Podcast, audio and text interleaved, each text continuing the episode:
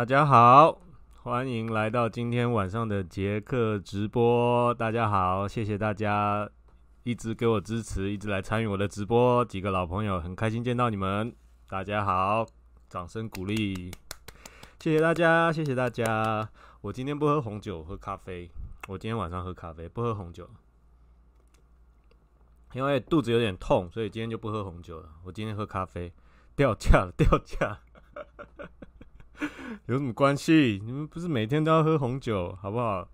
来，今天我来跟大家讲解的是什么主题呢？就是讲解美国，因为新任国务卿布林肯嘛，已经确认了这个人事人事案，已经拜登已经发布了，确认新任的美国国务卿就是布林肯。好，我来给大家看一个新闻哦，美国的这个总务署啊。已经开始跟拜登团队去交接了哦，然后川普他在他的推特跟脸书也已经证实了这个消息，然后他也许可了，像他在脸书上讲嘛，就是 I want I want to thank Emily Murphy at GSA 就总务署的这个 Emily 哦，然后呢他就说呃 She has been harassed, threatened and abused，他就说因为他之前没有。安排交接的这个事情，所以他就一直被一些呃拜登的支持者给骚扰啊，干嘛的威胁啊这样子。然后，所以他就说：“I'm recommending that Emily and her team do what needs to be done.” OK，就是总务署就开始去做总务署应该做的事情。那至于川普他跟他团队的这个法律诉讼呢，就他们就继续做下去。所以。这个等于是美国官方已经正式开始安排，就是拜登这个新即将接任的这个总统的这个交接的工作了。确定了下一任总统就是拜登，然后新任的这个国务卿啊，就是这个布林肯啊，新接任的这个国务卿就是布林肯。那这个消息呢，我来我来给大家看一下，这个分享几个台湾媒体的报道啊，来。这个是心头壳的吧？对，心头壳的啊。布林肯接任国务卿啊，然后蔡英文说支持台湾已经是美国的民意主流了。那他就是主要这个报道就是主要讲就是布林肯其实他也是挺台湾民主的啦。然后蔡英文就是说，反正美国还是支持台湾的啦。OK，好，再看这个，这个应该是自由时报的吧？好，对。捍卫台湾民主啊，拜登国务卿布林肯的对台策略啊，那基本上这个自由时报着重的也是这个布林肯，他就是挺台啦。布林肯他还是对台湾友善的。那其实布林肯也是啊，他对台湾其实不会不会不好啦。除了布林肯外，另外还有一个白宫的国安顾问啊，国家安全顾问啊，是由苏利文啊。布林肯跟苏利文这两个都是拜登。跟跟拜登很久的老班底了，那他他们两个都很年轻啊，布林肯才五十几，苏利文好像也才四十四而已，没有比我大几岁，非常年轻有为的一个人啊。基本上，布林肯跟苏利文两个人接任，就代表着拜登他等于是直接他的意志能够直接传达，也就是说，未来美国的外交政策将是由拜登他自己的意志的贯彻。由他用的这两个人就知道了，但是这个苹果他是讲这个苏利文与蔡英文也是老交情了，那个 交流台美合作，那基本上这几家比较立场比较亲绿的这个媒体啊，着重的角度都是讲，呃，大家不要担心了，美国会继续挺台湾了，呃，但是我想要跟大家讲的今天这个主题就是，美国其实在拜登的这个主政之下呢。他的外交政策啊，不可能跟川普会是一样的了啦。把美国，我我等于也是破题了啦。美国将美美国未来的政策跟川普会迥然不同。哦，我给大家来看，除了这两个人这两个人事任命案之外呢，我再给大家看另外一个啊，这个是 John Kerry。大家如果有印象的话，他应该是二零零四年代表民主党去跟小布希共和党的小布希竞选美国总统的这个总统参选人哦，他也是这个呃民主党内一个重量级的人士啊。然后这个 John Kerry 啊，John Kerry 他被这个拜登任命任命为气候变化特别大使。那我要讲这个 John Kerry。他在之前奥巴马总统的时代呢，奥巴马总统的时代，他是接接在希拉蕊之后担任美国国务卿的。那他在国务卿任内呢，他就非常注重这个环保的这个议题啊。来看这个这个新闻啊，二零一四年的新闻啊，美国国务卿 John Kerry 啊，呼吁去呃美国驻全球各地大使啊，在联合国明年气候谈判之前。将对抗气候变迁列为最高优先事项啊！然后他向国务院的七万名员工表示，环境保护是我生命最重要的目标之一。OK，好，所以我现在想跟大家讲啊，就是拜登他在选举选选举期间，他就已经说过了，他会重返巴黎气候协定。那你从他现在用的这几个人来看，加上他用这个 John Kerry 啊，就是可以笃定啊，拜登他一定会回到巴黎气候协定。所以，我们不能再用川普时代的这个思维来看美国的国际政策。国际政策，美国将摒弃川普当时的单边主义或双边主义，而重返多边关系。美国将回到多边主义啊！再回到多边主义方面呢，就是说，意思是美国会在多方面将与中国合作，包括刚刚提到的所谓的巴黎气候协定，还有关于疫情方面，疫情也是很重要啊。像现在疫情发展这样，后疫情时代，国际间要怎么做？是不是旅游旅游泡泡有有有讲嘛？可能国与国之间协调一个旅旅游泡泡，然后甚至在多边架构下，是不是安排一个什么旅行护照？这个这个都不知道，但是必须要这几个大国，尤其是中国跟美国这几个大国多边去协调后疫情时代该怎么去做，还有疫苗也是 OK。再来就是。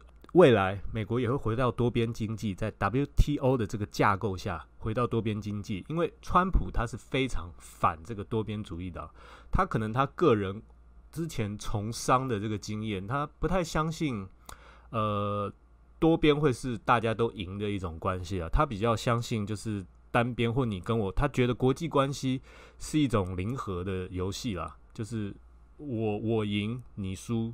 你赢我输，不会说 win win，所以他喜欢就是单边单边的去谈，单边单边的去谈，然后来保障美国自己的利益啊。那但是在拜登的这个主政之下呢，将会回到多边 WTO 的这个呃架构之下，还有伊朗核协议啊，伊朗核协议，这是这也是拜登讲啊，他重返伊朗核协议啦。伊朗核协议的几个国家。俄罗斯、中国、法国、美国这几个大国，有当然俄罗斯角色最重要，但是俄罗斯跟中国啊，那巴黎气候协定你一定要跟中国去谈呢。还有疫情，你未来要回到 W WHO，你也要去跟中国去谈嘛。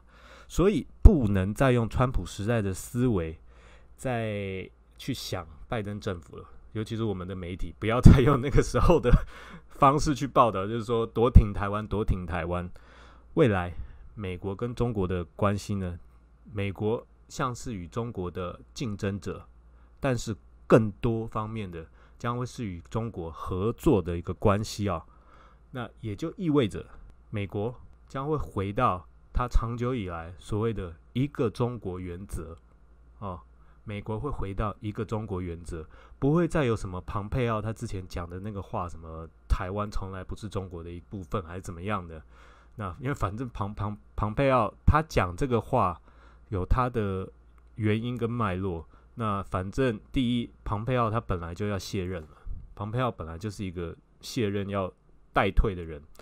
再来就是他讲这个话，有助于巩固他自己在右派政治势力里面的政治地位，所以他不是他没有任何代表性的去讲这个话。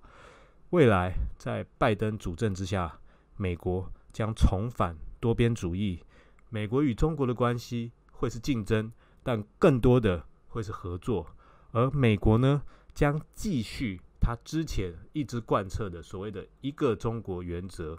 之前川普当美国总统时代的种种比较特殊的一个关系将不复存在。美国回来了，美国即将要回来成为世界的领导者。他拜登会回来，再继续担任这个世界这个角色了。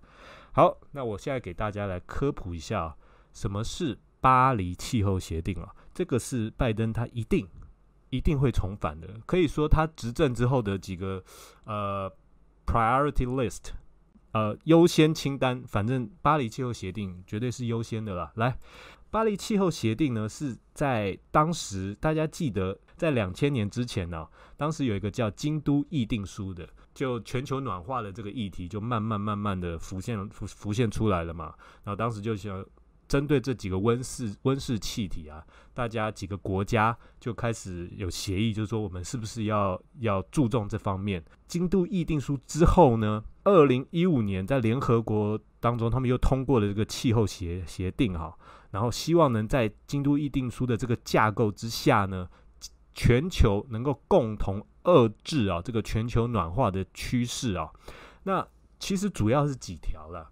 我我带大家回顾一下之前，在其实这这也是我成长的一个经历了，就是在两千年那个时候，我不知道各位网友的年纪记不记得，当时克林顿的副总统叫做高尔，高尔他跟那个小布希竞选竞选总统，然后呃他他失败嘛，虽然他普选票赢了啊，但他失败了以后呢，他就他就回到他就开始制作了一个纪录片。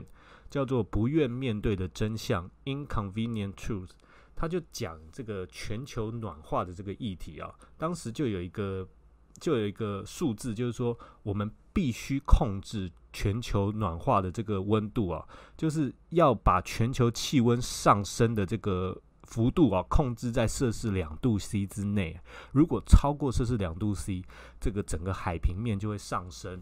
然后我们人类就很多地方，像太平洋很多岛屿啊，就就没有办法，他们就会被淹没啊，什么马尔蒂夫啊那些几个地方都不复存在。